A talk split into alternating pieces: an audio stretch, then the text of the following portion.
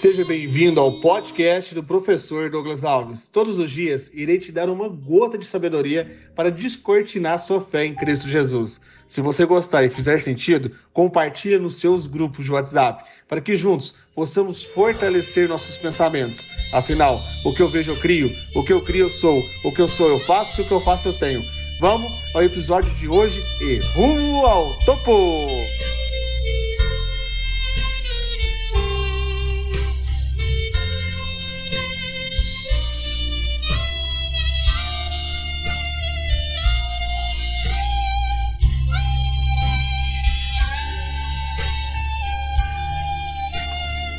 Dois de março, uma quarta-feira poderosa em Cristo Jesus. Mateus capítulo 6. Mas quando você orar, vá para o seu quarto, feche a porta e ore seu pai que está no secreto. Então seu pai, que vê no secreto, o recompensará. E quando orarem, não fique sempre repetindo a mesma coisa, como fazem os pagãos. Eles pensam que por muito falarem serão ouvidos.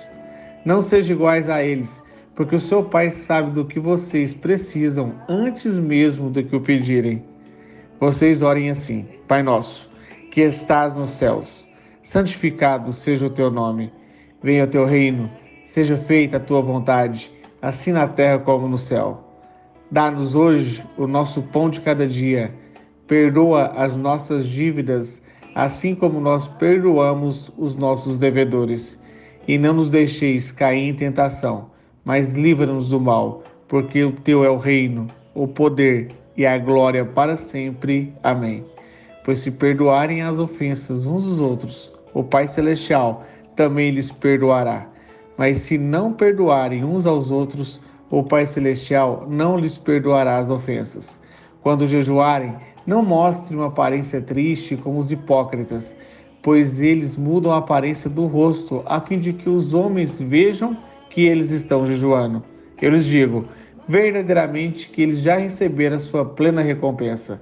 Ao jejuar, ponha óleo sobre a cabeça e lava o rosto, para que não pareça os outros que você está jejuando, mas apenas o seu Pai, que vê no secreto, e seu Pai, que vê no secreto, o recompensará. O jejum não muda a Deus.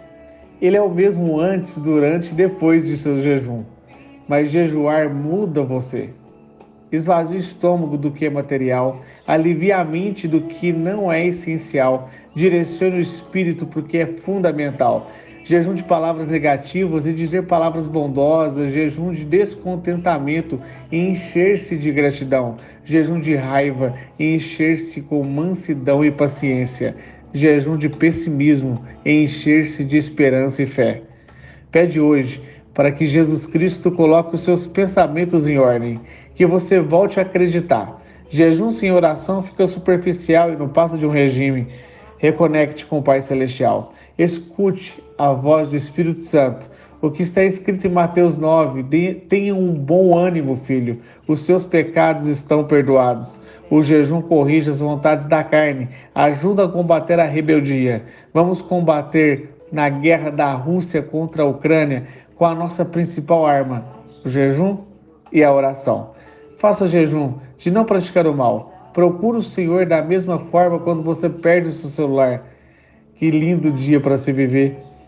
Não pela sua força, sobretudo pela graça de Deus, que te fortaleça nesse novo tempo. Nem você pode imaginar as bênçãos que serão derramadas sobre você, seus filhos, os filhos dos seus filhos. O céu está preparado para você. As comportas vão ser derramadas. Receba. Como o professor Douglas Alves, somente continue orando, jejuando, lutando e não desista. Vamos e rumo ao topo de Deus.